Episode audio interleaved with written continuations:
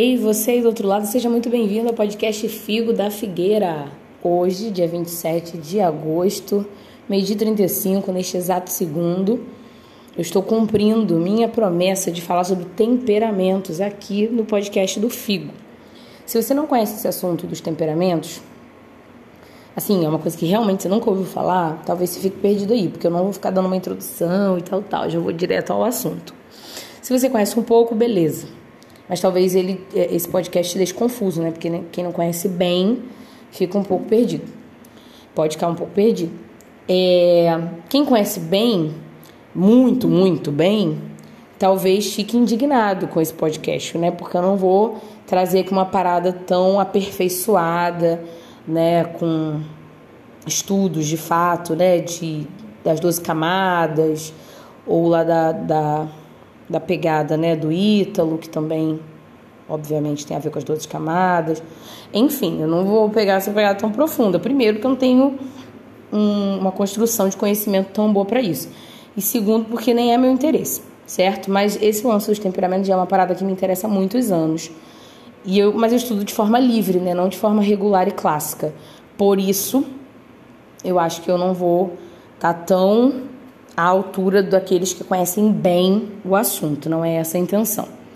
Eu vejo pessoas, né, do meio cristão que não são não, não gostam, né, não são a favor do, lance dos temperamentos. E eu respeito. Porém, eu sou tanto das, da, dos temperamentos quanto da linguagem de amor.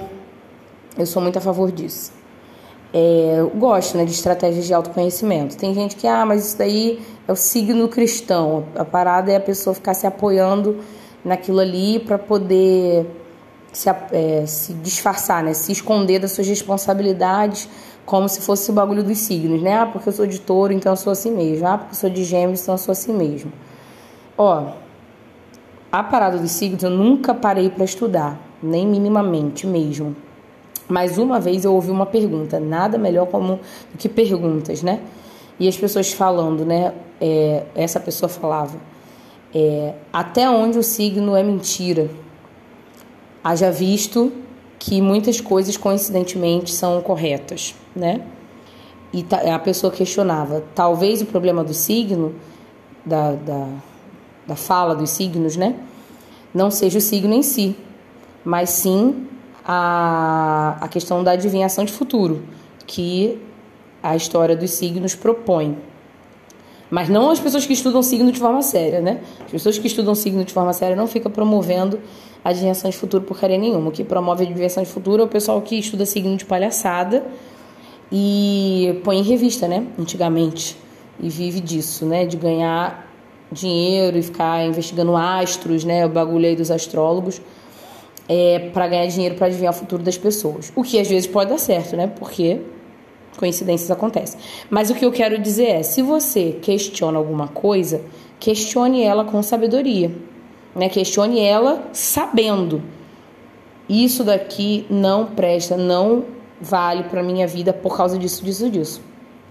Não questione simplesmente por questionar. Eu, como falei anteriormente, nunca parei para estudar signos, nem um pouquinho recebi esse questionamento uma vez de uma pessoa. Na hora eu debochei total. Na hora não, assim, anos depois, eu ainda tava com aquilo na cabeça e pensava, gente, nada a ver.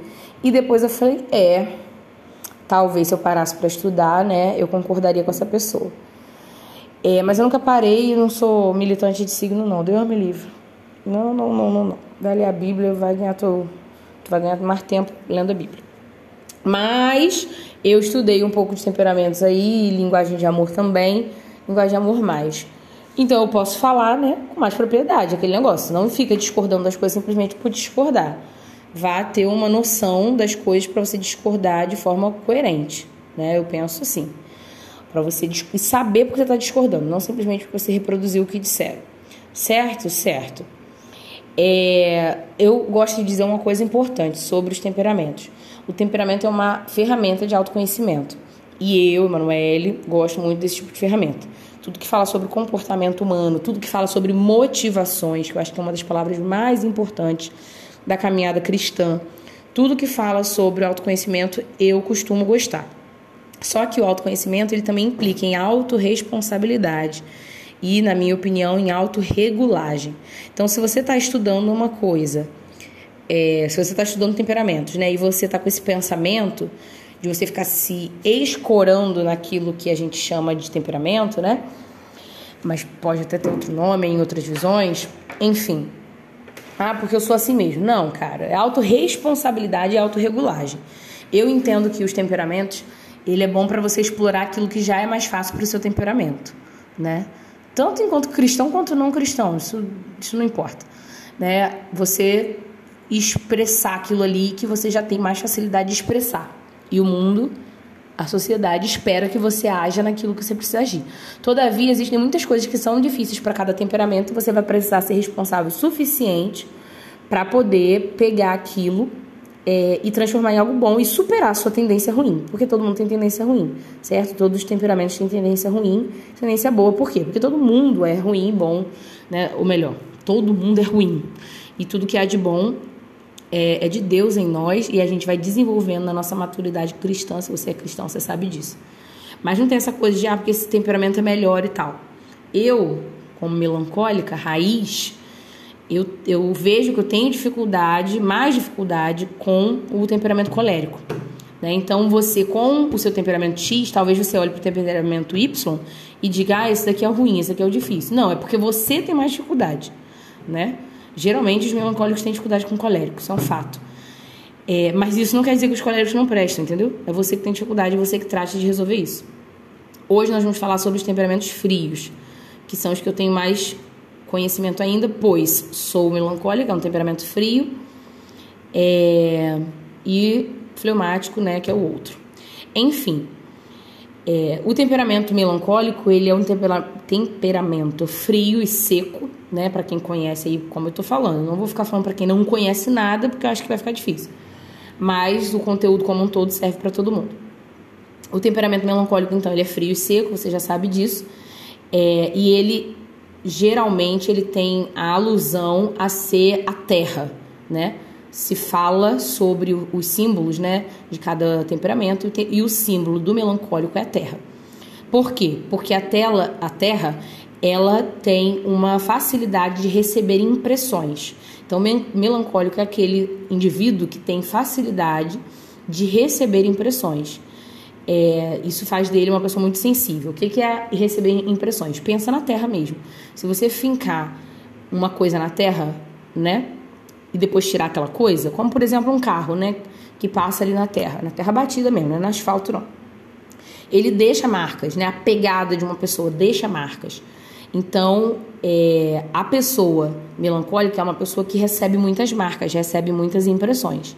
Geralmente, melancólico é aquela pessoa que tem facilidade, é, por, facilidade, apego, né, por desafios árduos, desafios profundos.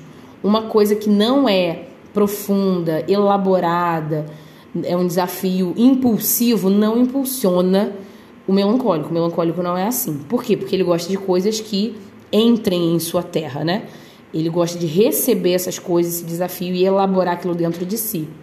Então, o que o melancólico recebe, sendo ele realmente melancólico, né?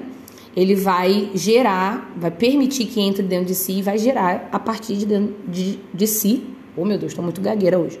Vai gerar a partir de si aquilo que é, recebeu.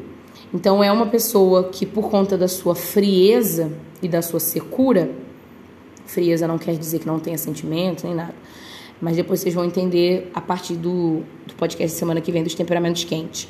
Mas temperamento frio, então, ele tem a questão da resistência, certo? Ele não é expansivo.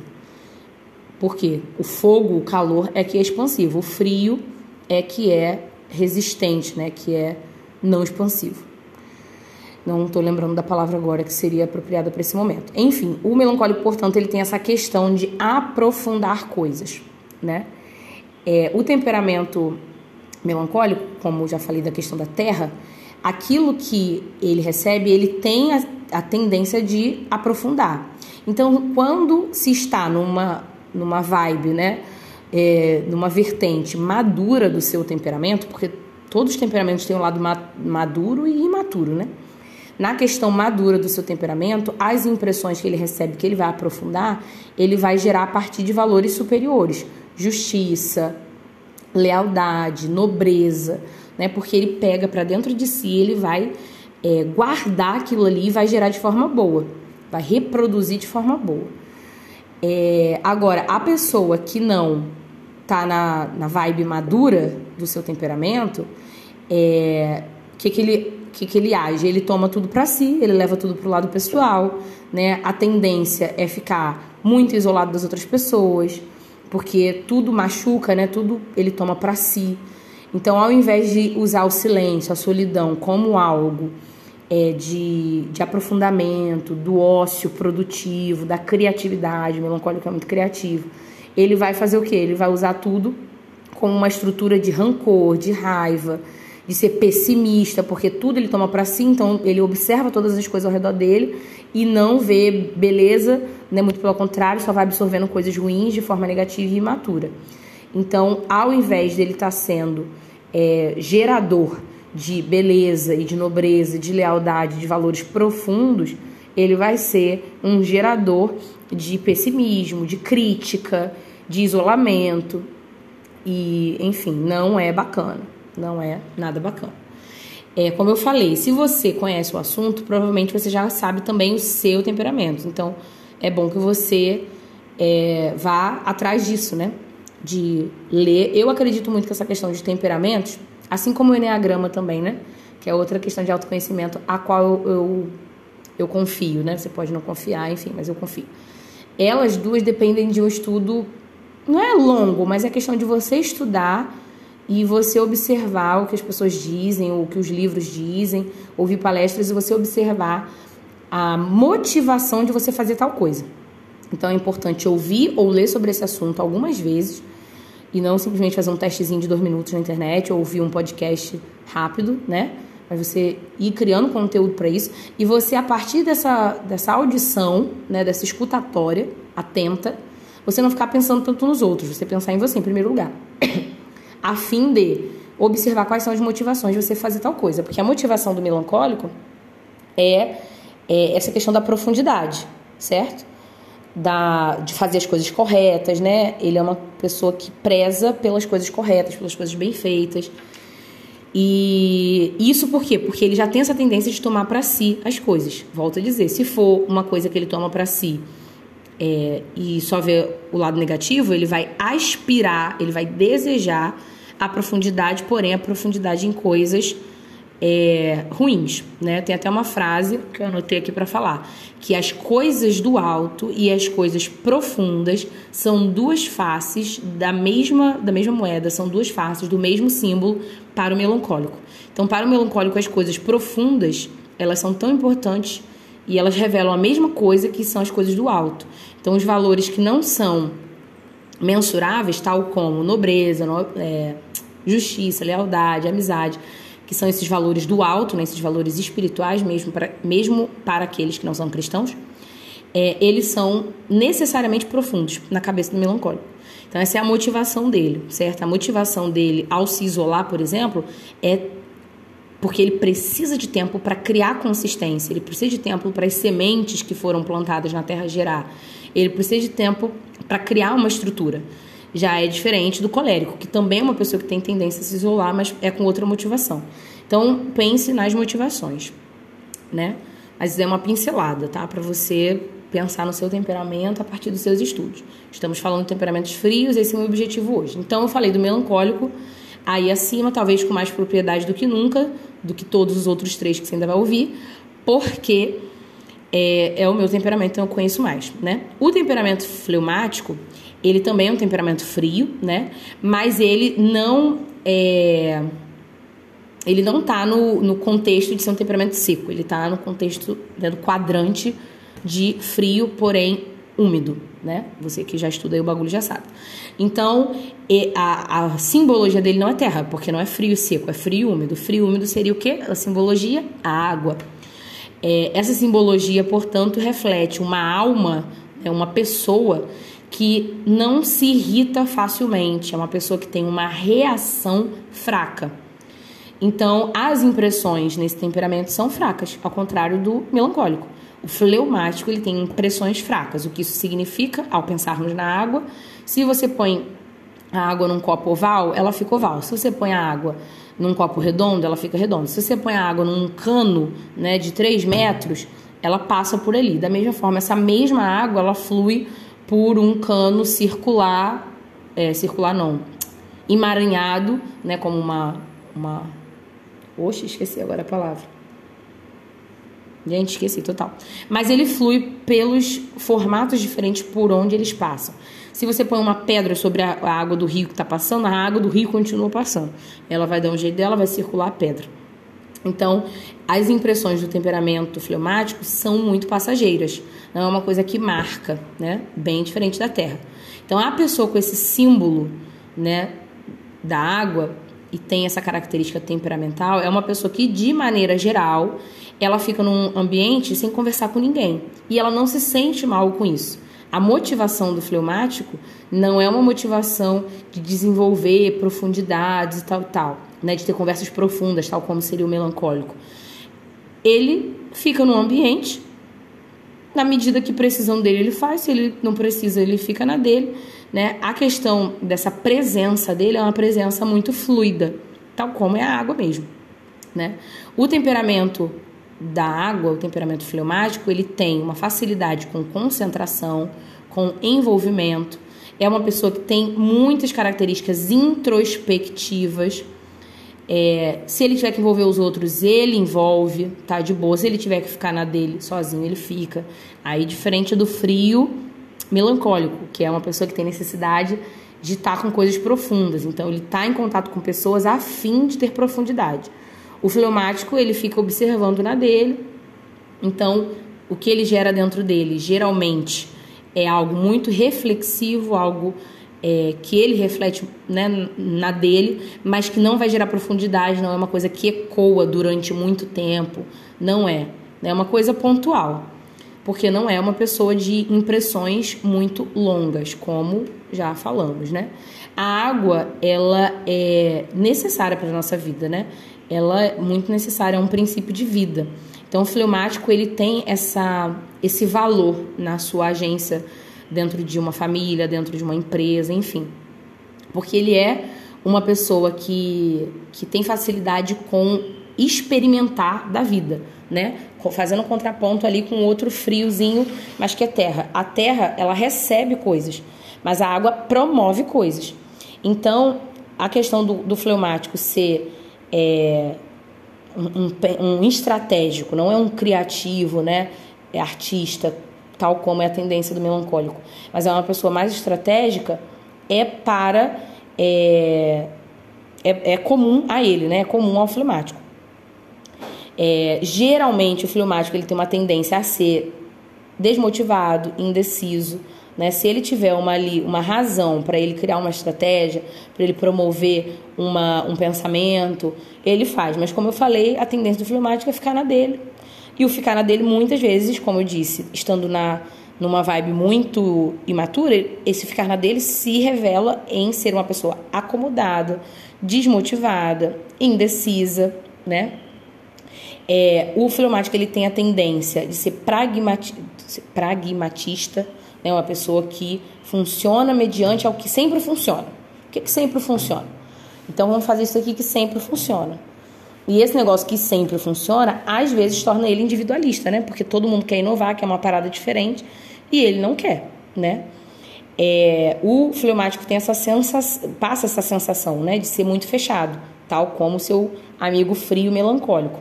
Mas volto a dizer, o melancólico com essa personalidade fechada, que se estiver na vertente imatura vai ser muito fechada e vai sempre querer solidão, o, o, o melancólico ele busca amadurecer valores. E o fleumático não, o fleumático, estando ele muito fechado, é, e às vezes fechado demais por ser imaturo, é porque ele está bem na dele.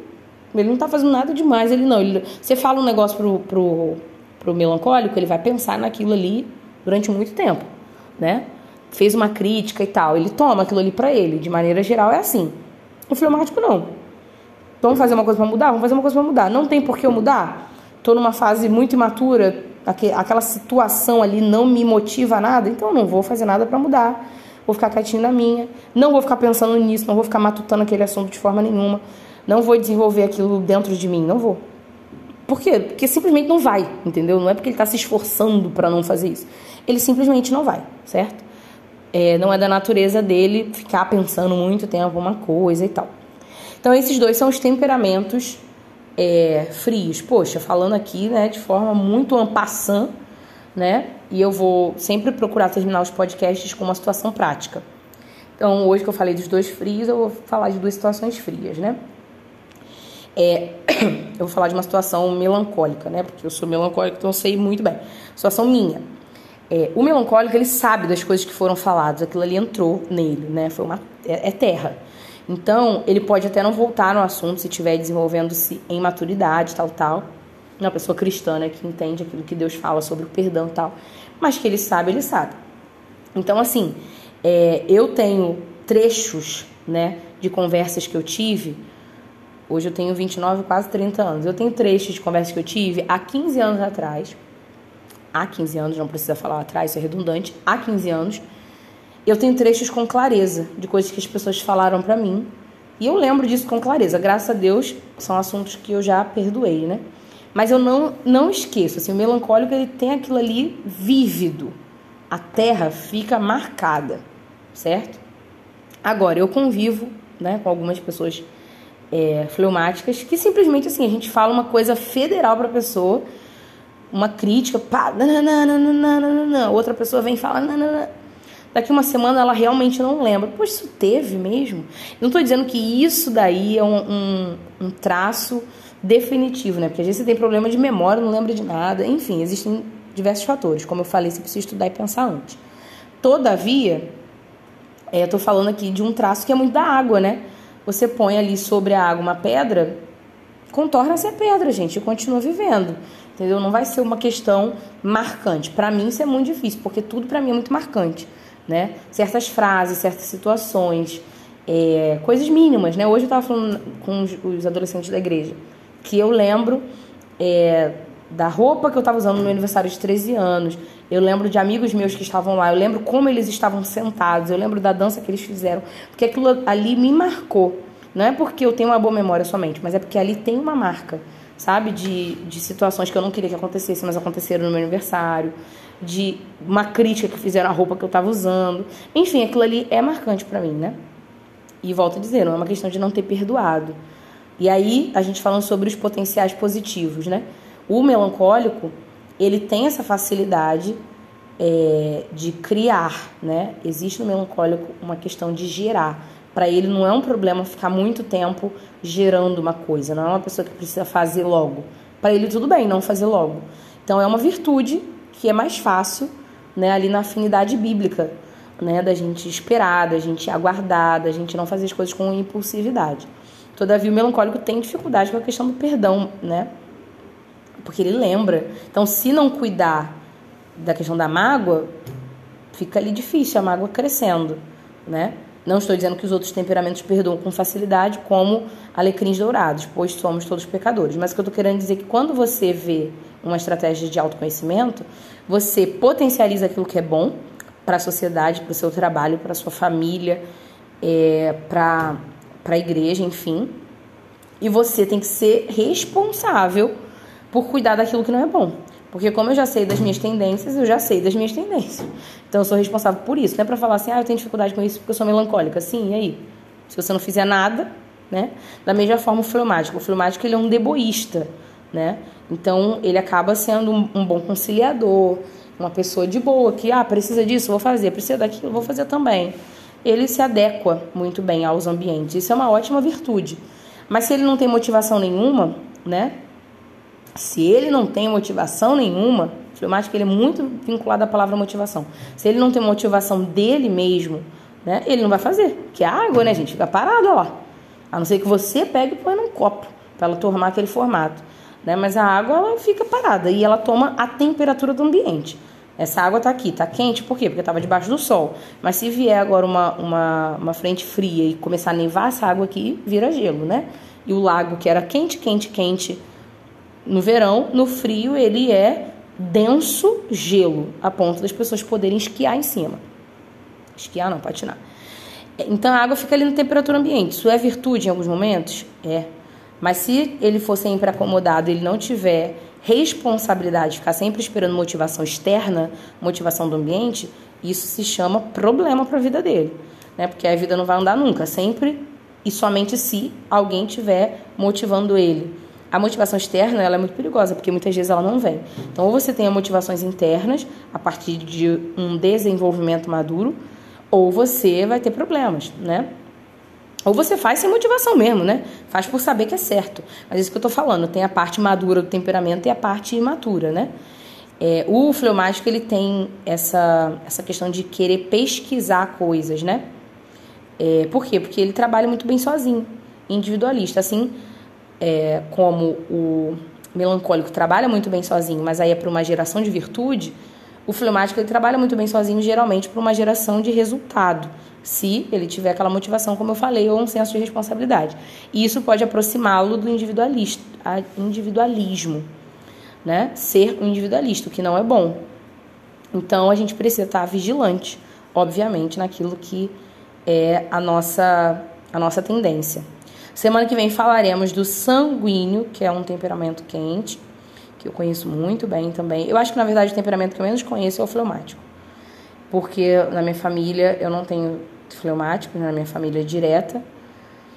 É, eu não tenho fleumático, nem meu pai, nem minha mãe, nem minha irmã, nem meu cunhado, e nem as minhas duas avós. É, então, assim, as pessoas mais próximas a mim. E eu tenho pouquíssimos amigos fleumáticos. Na verdade, a minha opinião é que eu acho que eu só tenho uma amiga fleumática. É a minha humilde opinião. É, não, acho que eu tenho duas. Mas é porque uma não, não gosta muito desse assunto, então eu também nunca parei para observar e conversar com ela, né? Porque tudo partiria de uma conversa honesta. Mas ela não gosta e eu respeito, obviamente. É, a outra já reconheceu, ela também não gostava, mas já reconheceu que isso faz todo sentido. E aí eu acho que só tem duas amigas, né? Que são amigas também com quem eu não convivo muito, assim. Uma é uma amiga recente. Então não tem muito conhecimento, mas conhecimento de, de prática, né? De causa. Mas falaremos, portanto, do sanguíneo, que eu super conheço, meu pai é sanguíneo, hemorrágico, como diz a minha mãe, e o colérico, né, que é a minha mãe. É... Colérico, ele é chamado até de idealista, né, ele tem essa nomenclatura que eu acho muito boa também, mas tem a simbologia da natureza, né, tal como os outros, e isso é bom pra gente, né, conseguir entender melhor o assunto. Eu, pelo menos, gosto com essa simbologia. É isso aí. Então, esse é o podcast Figo da Figueira. Desse episódio, eu acho que nós retiramos muitas coisas. E talvez você tenha lembrado de muitas pessoas. Compartilhe, ok? Compartilhe com outros amigos. Semana que vem, se Deus quiser permitir, nós vamos estar falando dos temperamentos quentes. E eu gostaria muito de receber novas indicações de temas. É, eu, vou, eu tenho já temas agendados aqui até o final de setembro.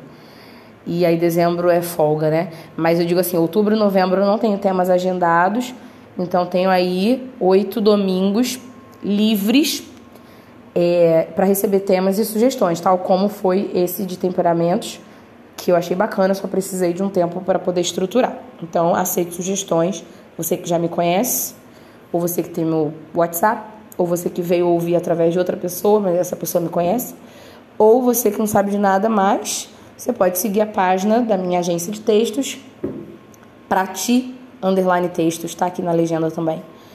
E aí você me segue lá e fala comigo lá também, é bom.